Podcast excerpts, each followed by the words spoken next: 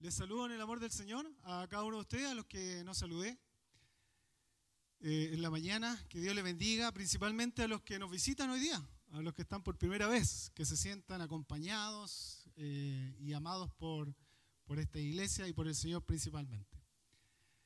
Eh, recuerdo que el domingo pasado me senté ahí arriba, como para pasar más, más desapercibido. Pero y, subí pensando que iba a haber menos gente, pero estaba lleno. Eso quiere decir que atrae ese, ese sector de la iglesia. Así que, pero también me di cuenta que se escuchaba un poco más bajo, así que voy a tratar de hablar un poquito más alto para que puedan escuchar los hermanos allá que están más cerca del Señor. Y bueno, el domingo pasado llegamos de madrugada con el pastor. Eh, el domingo, dos domingos atrás tuvimos ahí un campamento de jóvenes y juveniles, cuatro días en Linares, eh, que el Señor nos bendijo con poder armar y organizar y tener un campamento para nuestros juveniles. La semana pasada viajamos un par de días también por eh, temas de nuestra iglesia y volvimos de madrugada. Y el día de ayer, como decía el pastor, tuvimos un retiro Así ha estado bien movido este inicio de año. Y bueno, eh, tuvimos un retiro espiritual, partimos en el espíritu y ya saben dónde terminamos.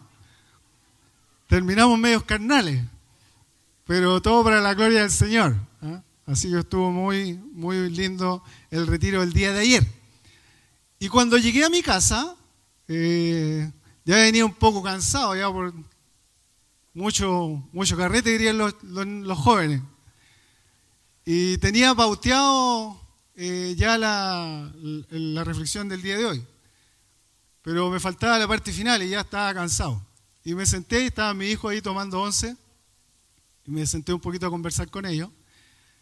Y prendimos la tele. Y, estaban terminando la noticia e iniciando el, el Festival de las Condes. No sé si alguien vio la programación. ¿Alguien vio eso, no? Estaban todos orando y leyendo la Biblia. Pero lo que quiero llegar, y espero que no se vaya con esto para su casa, es que después de, todos estos viajes, ir y venir, uno se cansa. Entonces yo estaba cansado y decía, Señor, tengo que cerrar la, reflexión bíblica. Y bueno, parte el Festival de las Condes y, y parte con un grupo que se llama Gente de Zona. Gente de Zona. Y salió con todas las luces así. Y los dos tipos, diría mi papá, y estos compadres con cualquier energía. Y yo dije, pues si estos compadres están aquí glorificando a, alguien que no se merece glorificar, ¿cómo no voy a tener la energía para terminar la reflexión bíblica ayer en la noche? Así que ellos, miren lo que usó el Señor para animarme, para irme a mi pieza y terminar la reflexión bíblica para el día de hoy. ¿Ya? Así que, pero no se vaya con eso.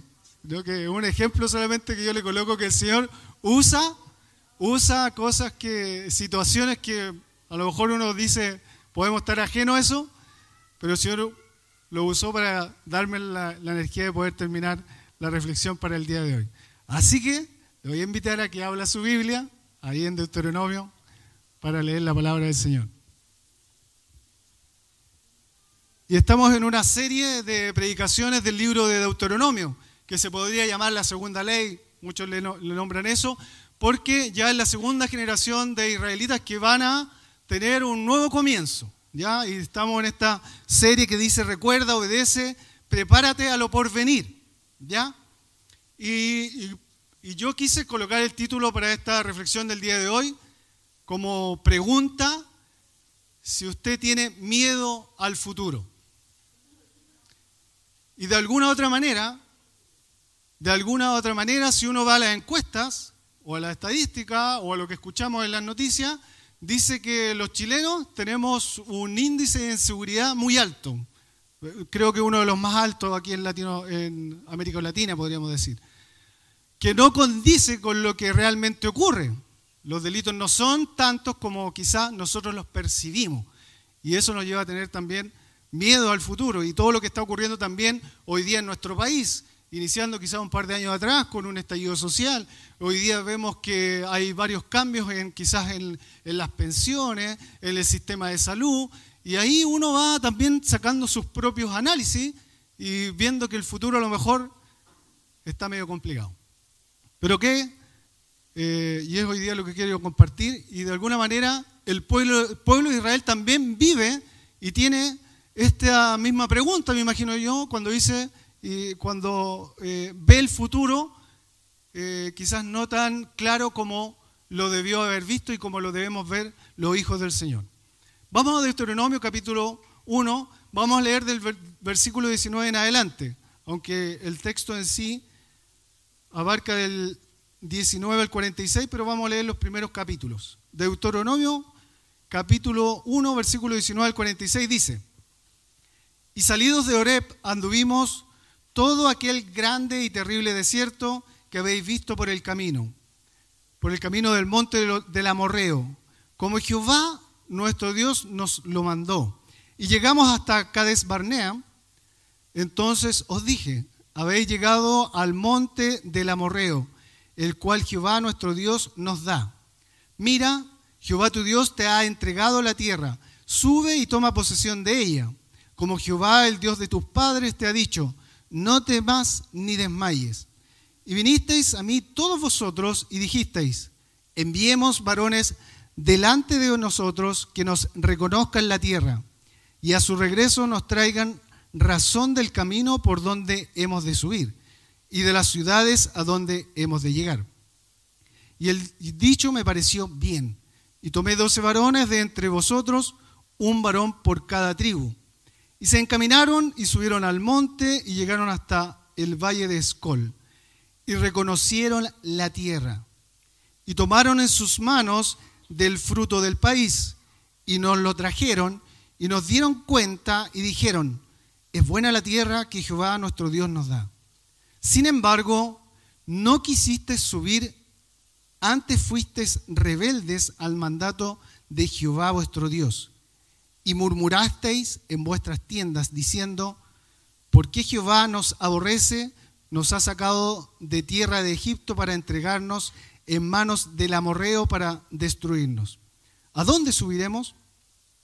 Nuestros hermanos han atemorizado nuestro corazón diciendo, este pueblo es mayor y más alto que nosotros, las ciudades grandes y amuralladas hasta el cielo. Y también vimos allí a los hijos de Anac. Entonces os dije, no temáis ni tengáis miedo de ellos. Jehová vuestro Dios, el cual va delante de vosotros, Él peleará por vosotros conforme a todas las cosas que hizo por vosotros en Egipto delante de vuestros ojos. Padre nuestro, te damos gracias por tu palabra. Todo, Señor, se trata de ti, Señor. Este, Señor, es tu mensaje. No es el mío, no es el de los líderes de la iglesia, es tu mensaje, Señor. Que el Padre sea el que hable hoy día a los corazones, a las vidas que han llegado hasta acá, a los que quizás están escuchando por las plataformas. Señor, hable usted, hable usted. Dejamos todo en sus manos y confiamos en usted, Señor. En el nombre de Cristo Jesús. Amén. Ya todos sabemos y entendemos que Dios se revela a su pueblo mediante su palabra y también mediante sus obras. Y en esta porción de la palabra de Dios, Moisés recuerda al pueblo las obras de Dios a través de su historia, el regalo que les ofreció, los temores que ellos manifestaron, la desobediencia y la oportunidad que perdieron, porque esta porción llega hasta el versículo 46, si usted lo lee ahí con calma también.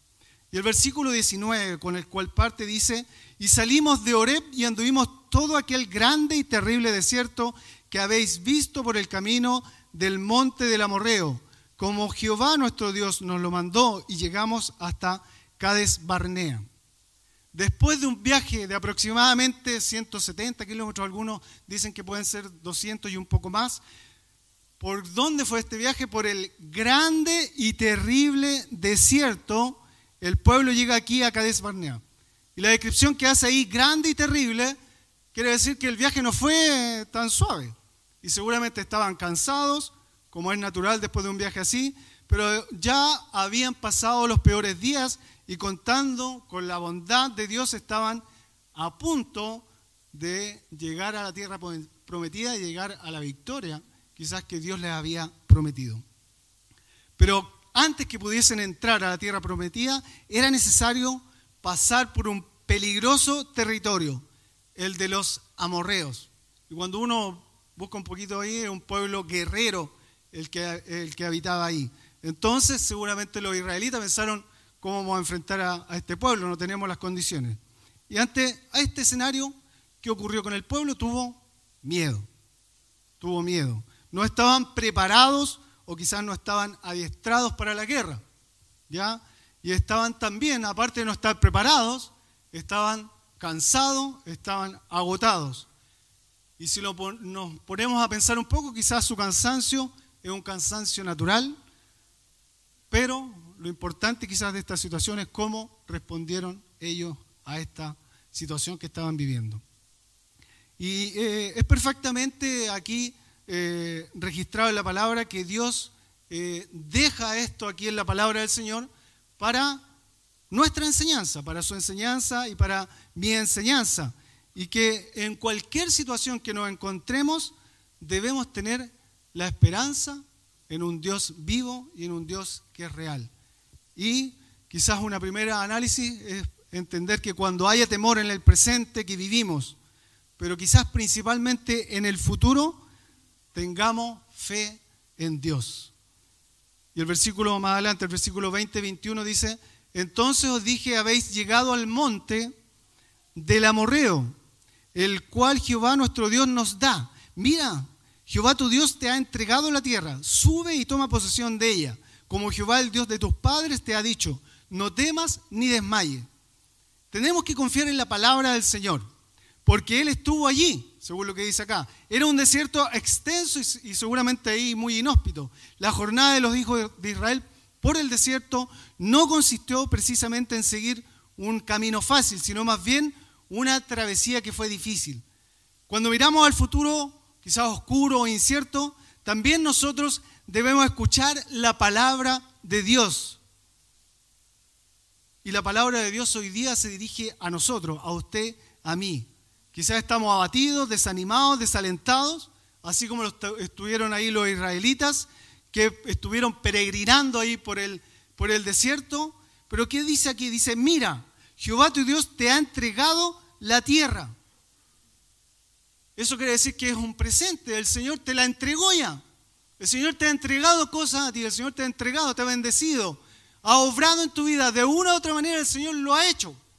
Entonces mira, mira, dice Jehová tu Dios, te ha entregado ya la tierra. En su soberanía Dios sabe todo sobre nosotros, todo sobre usted y todo sobre mí. Y principalmente sabe el futuro de cada uno de los que estamos acá. En los momentos difíciles miramos inquietos el futuro. Pero cuando Dios dice, aquí en este versículo, eh, el versículo 21, dice, el Dios de tus padres, esa frase nos invita primeramente a no mirar el futuro, sino más bien a ver el pasado y a recordar lo bueno y generoso que Dios ha sido en nuestras vidas. Muchas veces nos olvidamos de las bendiciones, de las misericordias, de las respuestas de Dios en nuestras vidas. Y cada uno de nosotros debe tener distintas experiencias. Pero aquí el Señor de alguna manera nos hace recordar cómo el Señor ha obrado en cada una de nuestras vidas y cómo el Señor nos ha sostenido. En situaciones difíciles y complejas, el Señor ha estado ahí. Y cada uno debe hacer ahí su análisis. El Señor no es un Dios lejano e indiferente, ajeno a las dificultades del pueblo de Israel en este caso y de las dificultades de nosotros. Incluso dice ahí, anticipó sus reacciones emocionales y conociendo su temor, envió a Moisés para que les dijera con amor. ¿Qué les dijo al final del versículo 21? No temas ni desmayes. Eso es lo que el Señor hoy día te está diciendo, hermano. No temas ni desmayes. El comprender nuestros temores y dudas eh, nos hace entender que de alguna manera Dios está con nosotros. En su misericordia Dios está con nosotros. No temas, no desmayes, hermano. Dios está contigo. Dios está conmigo también. Él está ahí junto a usted. Pero aquí también podemos ver, y la palabra del Señor de alguna manera nos enseña que eh, hubo consecuencias a la desobediencia de Israel. El versículo 22 y 23 dice, y viniste a mí todos vosotros y dijiste, enviemos varones delante de nosotros que nos reconozcan la tierra y a su regreso nos traigan razón del camino por donde hemos de subir y de las ciudades a donde hemos de llegar. Y el dicho me pareció bien. Y tomé doce varones de entre vosotros, un varón por cada tribu. Aquí vemos que consideraron necesario tener un grupo coordinador para entrar y explorar a la tierra. Y de alguna manera mandaron ahí la misión de los dos espías que aparece en Números capítulo 13. Está ahí más detallada. Dios, no obstante, ya la había reconocido. Dios había dicho que era una tierra rica en agricultura y en ganadería. Claro que había ahí gigantes, según el relato en la tierra, pero Dios había dicho que Él cuidaría de ellos. El pueblo quiso contar con aquel grupo de observadores y Moisés accedió a ello. Y cuando uno lee el relato, ya sabe lo que sucedió. No llegaron ahí a la tierra prometida. Y esa fue la razón por la cual volvieron de aquel desierto tan terrible. Pero ¿cuál fue el problema principal? Y quizás el mismo problema que hoy día más de alguno pudiera estar pasando. El problema principal fue su incredulidad. Dios había dicho que era una tierra buena y los espías la recorrieron y estuvieron de acuerdo en que era una tierra buena.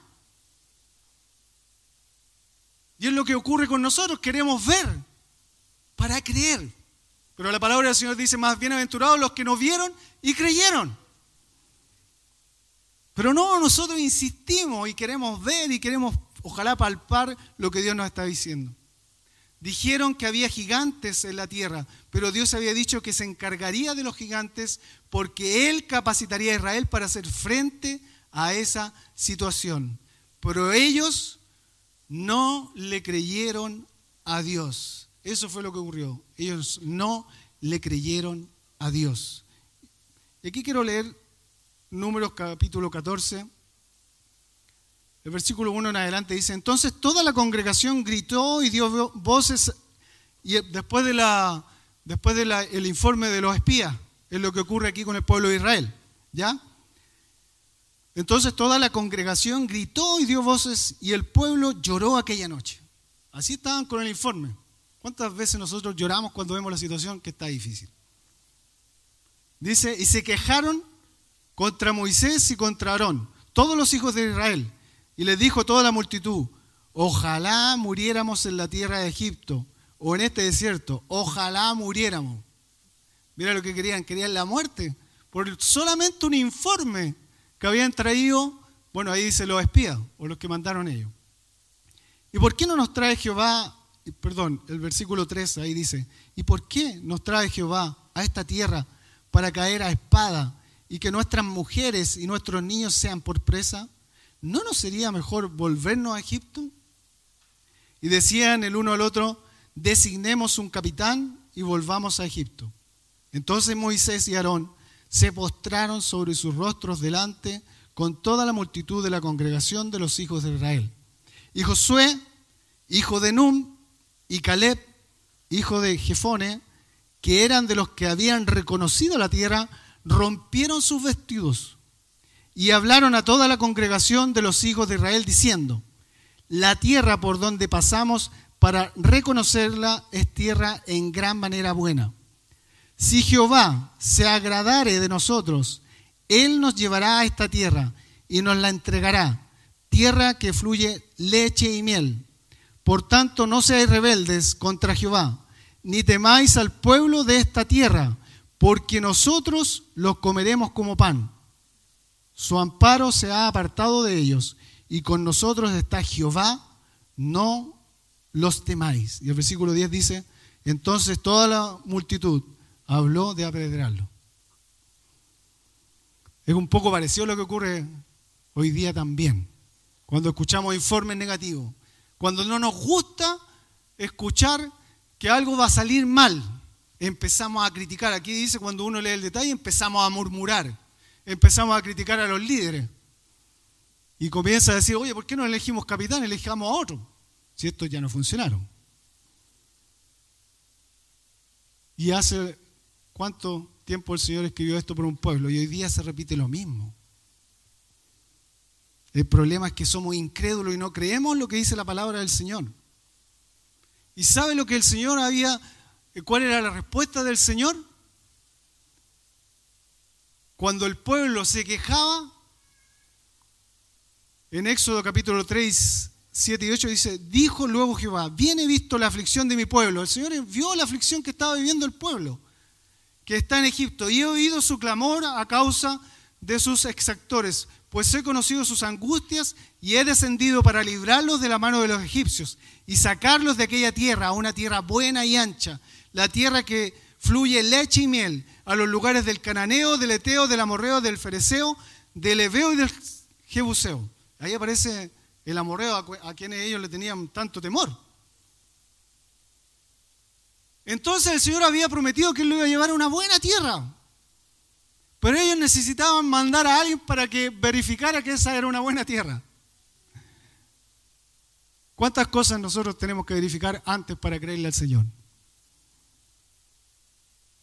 Y esto se lo habla al pueblo de Israel, pero a sus discípulos, a los que somos hijos del Señor, a los que cuando estuvo el Señor Jesucristo en la tierra, ¿qué le dijo a sus discípulos?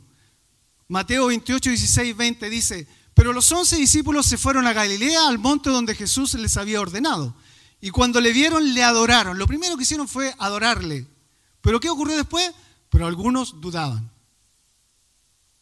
Y Jesús se acercó y les habló diciendo, toda potestad me es dada en el cielo y en la tierra. Y ahí da la gran comisión. Dice, por tanto, id y haced discípulos a todas las naciones, bautizándolos en el nombre del Padre, del Hijo y del Espíritu Santo, enseñándoles que guarden todas las cosas que os he mandado. ¿Y cuál es la promesa que hoy día nos hace el Señor y que le hizo a sus discípulos? Y he aquí, yo estoy con vosotros todos los días hasta el fin del mundo. Amén. Entonces, ¿debemos tener, tener temor al futuro? Claro que no. Porque el Señor nos promete que está con nosotros. Pero en ese caminar, como el mismo pueblo de Israel, quizás estamos hoy día sufriendo una crisis ahí de creerle realmente lo que dice el Señor. Muchas veces los cristianos nos vayamos confrontando con gigantes, como decía y como daba el informe de los espías, que se presentan en nuestras vidas, figurativamente quizás hablando, en esa tierra de gigantes es decir, haciendo frente a personas o dificultades que aparentemente son insuperables para nosotros, que no tenemos cómo responder a eso. Es difícil saber cómo tratar quizás a un gigante, cuando uno mismo se siente un pequeño, porque el informe de los al final, en números 13, 31 dice, más los varones que subieron, perdón, 33, también vimos allí gigantes hijos de Anac, raza de los gigantes, y éramos nosotros, a nuestro parecer, como langostas. ¿Cuántos de aquí nos sentimos como langostas a veces? Viendo las dificultades, viendo el problema, viendo lo que viene el futuro. Muchos nos sentimos así. Dios nos ha dado a nosotros la misma promesa que al pueblo de Israel, que Él va a estar con nosotros hasta el fin del mundo. Él puede hacerse cargo de esos gigantes que hoy día están ahí molestando su vida, hermano y hermana. De esas quizás circunstancias gigantescas que nosotros no vemos o no tenemos o no sabemos cómo solucionar. Pero es maravilloso porque el Señor nos habla a través de su palabra y Él nos dice que Él está con nosotros. Ahora Dios le dijo claramente que toda la generación que llegó ahí a ese lugar y que retrocedió en incredulidad moriría. Esa fue, eso fue lo que ocurrió. Había surgido toda una nueva generación. Dios ahora estaba hablando a una nueva generación por medio de Moisés. Esta nueva generación debía aprovecharse de esas experiencias de sus padres, debían aprender de ellas para su propia entrada en la tierra prometida. Y eso muchas veces el Señor lo va a hacer también con nosotros. Debemos sacar experiencia de lo que ocurrió antes que nosotros de lo que han vivido quizás nuestros padres o nuestros eh, eh, personas que estuvieron antes que nosotros en la iglesia, en la familia, y debemos mirar qué es lo que el Señor ha hecho. Y también ahí tuvieron una oportunidad perdida. Y, la idea es que no perdamos la oportunidad que el Señor nos está dando. Quizás hoy día le está dando el Señor una oportunidad a usted en su vida en forma personal. Pero aquí vemos que el pueblo de Israel perdió la oportunidad de entrar a esa tierra que fluía leche y miel. Y el versículo 34 de, volviendo a Deuteronomio capítulo 1, dice, y oyó Jehová la voz de vuestras palabras y se enojó, dice, y juró diciendo, no verá hombre alguno de estos, de esta mala generación, dice, la buena tierra que juré que había que dar a vuestros padres, excepto, dice, Caleb, hijo de Jefone, él la verá, y a él le daré la tierra que pisó, y a sus hijos, porque ha seguido fielmente a Jehová. También contra mí se airó Jehová por vosotros, y me dijo, tampoco tú entrarás allá. Eso le dijo a Moisés. Josué, hijo de Num, el cual te sirve, él entrará allá. Anímale, porque él la hará heredar a Israel. Caleb y Josué eran muy diferentes a los demás, tenían el espíritu del Señor. Cuando fueron a esa tierra prometida y vieron gigantes, dieron un informe favorable porque decían, si el Señor está con nosotros, nosotros vamos a llegar ahí. Si el Señor está con usted, usted va a enfrentar de buena manera esa situación. Debemos tener el espíritu del Señor. Eran esos espías que creyeron en Dios. Debemos creerle a Dios y trajeron un informe justo, un informe bueno. El hecho es que Caleb logró tomar posesión de la tierra que quería tener. Ahí en Josué capítulo 12 no habla de eso. Vemos que fue un hombre asombroso. Recorrió, aquella tierra y reclamó precisamente la montaña donde vivían los gigantes. Y cuando llegó el momento, le dijo a Moisés, dame pues ahora este monte, y Dios se lo entregó a él y a sus descendientes. Reclamémosle al Señor cuando nos prometa. Señor, tú me diste esto. Reclamémosle al Señor. ¿Qué desea usted de Dios? ¿Es usted quizá un padre, una madre? ¿Es usted un joven que comienza quizá a iniciar una vida? ¿Qué desea usted de Dios? Quizá a esta altura usted ya habrá descubierto que uno no puede simplemente sentarse y observar para luego pretender lograr lo que quiere. Muchos de nosotros hoy en día no recibimos bendición porque figurativamente hablando, demasiado, pasamos ahí demasiado tiempo quizás mirando, observando, pasamos demasiado tiempo sentados viendo qué es lo que hacen los demás y el Señor nos habla y nos habla y nos habla. Debemos caminar y ponernos en movimiento. Eso es lo que nos pide el Señor hoy día.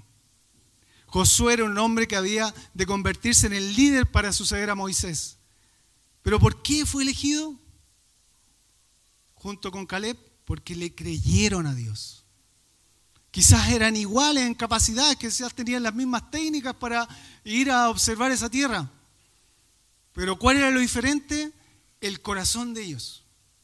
El Espíritu del Señor estaba en ellos y le creyeron a Dios. Tuvieron fe en un Dios que es vivo y que es real. No se cree a Dios, simplemente sentándose en una actitud pasiva de espera y demandando grandes bendiciones. Porque muchas veces queremos sentarnos y que el Señor nos bendiga, nos bendiga, nos bendiga y nos bendiga. Debemos salir por fe para involucrarnos en la causa de Dios Dios nos dice que debemos involucrarnos con Él, en su causa. Continuemos leyendo los últimos ya versículos 40 y 41. Dice, pero vosotros volveos e id al desierto, camino del mar rojo. Entonces respondiste y me dijiste, hemos pecado contra Jehová. Nosotros subiremos y pelearemos conforme a todo lo que Jehová nuestro Dios nos ha mandado. Y os armasteis cada uno con sus armas de guerra y os preparasteis para subir al monte. Después de que los hijos de Israel habían rehusado entrar a la tierra ahí en Cades Barnea, afrontaron un dilema tremendo. Habían pecado contra Dios, se enfrentaban al desierto si volvían atrás. Aquel desierto que fue descrito como grande y terrible. El pueblo de Israel no solo tenía miedo, también eran perversos en, en, su pensamiento. Dios le dijo claramente que debido a su pecado no entrarían a la tierra. Ahí le dice, pero volveos, el versículo 40. Cuando el Señor les dijo que fueran, ¿qué ocurrió con ellos? Ellos se negaron. ¿Cuántas veces, hermano, se ha negado a lo que le dice el Señor?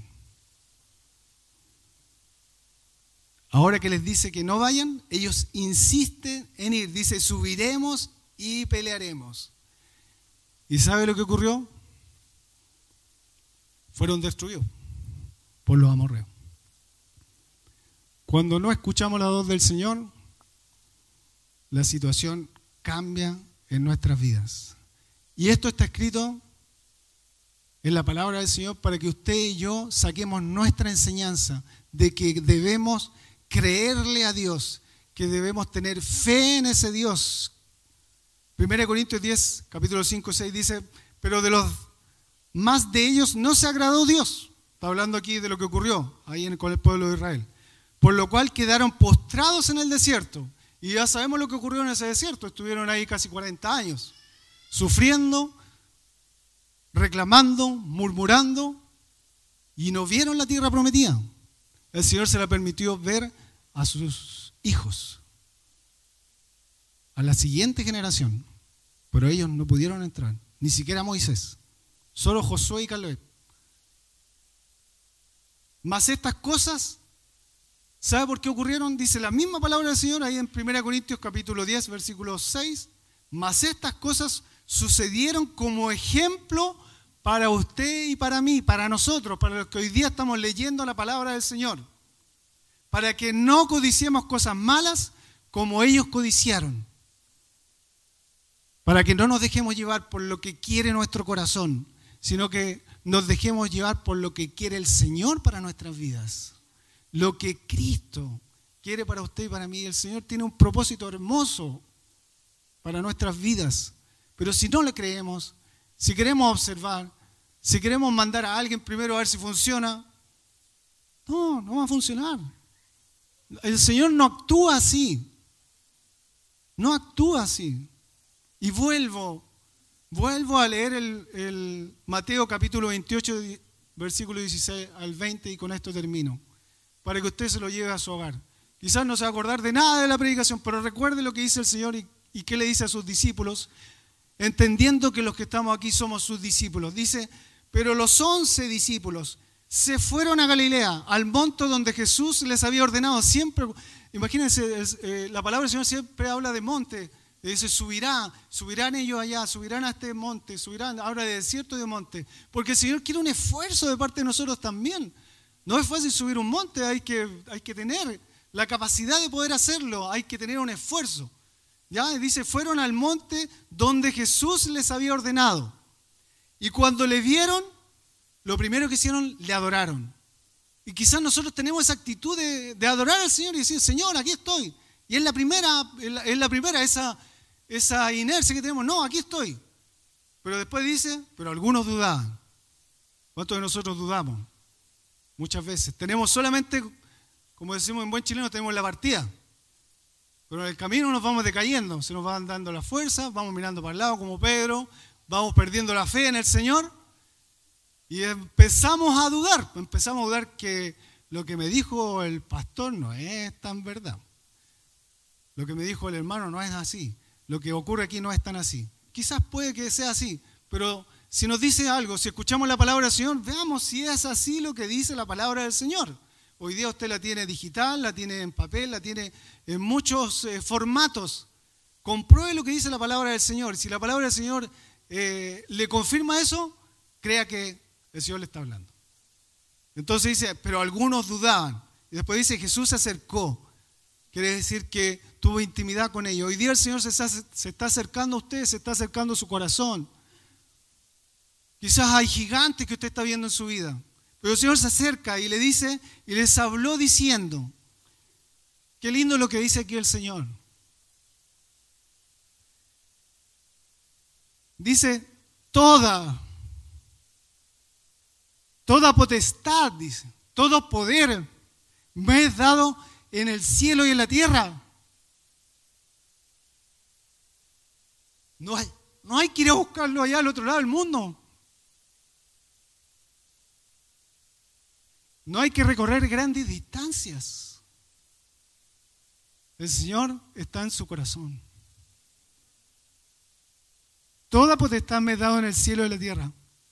Y le da la gran comisión y dice, por tanto, id a ser discípulos a todas las naciones, bautizándolos en el nombre del Padre y del Hijo y del Espíritu Santo, enseñándoles que guarden todas las cosas que os he mandado. Y el Señor nuevamente te repite, y he aquí, yo estoy con vosotros todos los días hasta el fin del mundo. El Señor está hoy día contigo, hermano. El Señor está mañana. Y si Dios te permite vivir 10, 20, 30 años más y Él aún no ha venido, Él está contigo. No te olvides de eso. No te olvides de esta promesa que te hace el Señor. Quizás hoy día hay gigantes que no sabes cómo enfrentar. Con el Señor sí lo puedes hacer. Sí lo puedes hacer. Cree en lo que dice la palabra del Señor. ¿Tienes miedo, miedo al futuro? Cree que el Señor tiene una promesa para ti, que Él estará contigo, dice, hasta el fin del mundo y Él estará todos los días contigo. Esa es la promesa que te hace el Señor. No le temas, no le tengas miedo al futuro. Ten fe en un Dios creador del cielo, de la tierra. Ten fe en un Dios que realmente hace milagros. Ten fe en un Dios que cambia, transforma vidas. Ten fe en un Dios que cambia, transforma situaciones difíciles para nuestros ojos, pero no para Él.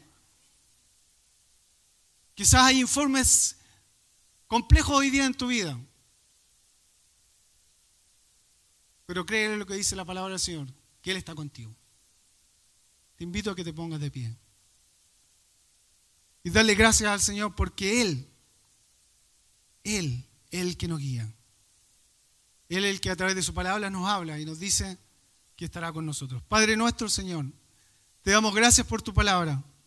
Gracias, Señor, porque en ella entendemos, Padre, lo que vivimos cada uno de nosotros en nuestra vida. Quizás estamos pasando situaciones difíciles, complejas, Señor. Los informes, las noticias, lo que nos dicen, Señor, no es bueno. Pero, Señor, si somos tus hijos, creemos, Padre, que tú estarás con nosotros cada día hasta el fin del mundo. Ayúdanos, Señor, a hacer tu voluntad, Señor. Tu voluntad, Señor, es que te amemos, Padre, con toda nuestra mente, con todas nuestras fuerzas, con todo nuestro corazón, Señor. Que te busquemos primeramente a ti, Señor. Porque tu palabra dice, más buscad primeramente el reino de Dios y su justicia y todo lo demás será añadido. Que no sea algo solamente que nombramos y que recitamos, sino que sea algo que realmente creamos, Señor, en nuestra vida, que lo hagamos vivo que sea un testimonio de vida para cada uno de los que estamos acá, Señor. Gracias por tu palabra. Ayúdanos, Señor, a recordarla en este día, Señor, y en la semana. Quizás cuando veamos gigantes, problemas, dificultades, situaciones, entender que tú estás con nosotros, Señor. Gracias por eso. Te alabo, Señor, en el nombre de Cristo Jesús. Amén. Continúo orando. Yo quisiera preguntar, hoy día quizás hay alguien que ha venido por primera vez a este lugar y ha entendido que, que la palabra del Señor es viva y que es verdadera. Pero para entender que el Señor va a estar todos los días, como la promesa que le hizo a sus discípulos, usted tiene que ser un hijo de Dios. Y para ser hijo de Dios tiene que aceptar al Señor como su Señor y Salvador. Y si usted hoy día ha venido por primera vez a la iglesia, yo le voy a invitar a que usted reciba al Señor como su Señor y Salvador, para que usted esta promesa que le hace a sus discípulos también la haga suya en su vida. Así que invito a la iglesia a que ore y si usted ha venido por primera vez, ha entendido lo que ha dicho esta palabra del Señor, le invito a que haga esta siguiente oración. Padre nuestro, Señor, te agradezco por tu palabra. Agradezco, Señor, que tú, Señor, hayas muerto en la cruz por mí. Reconozco que soy pecador y que sin ti, Señor, no puedo seguir avanzando en mi vida. Te recibo, Señor, como mi Señor y mi Salvador, para obedecer, Señor, tu palabra, para seguirla y para decirte, Señor, que te amo. Gracias por tu palabra. En el nombre de Cristo Jesús. Amén. Gracias, hermano. Que Dios les bendiga. Tomen asiento.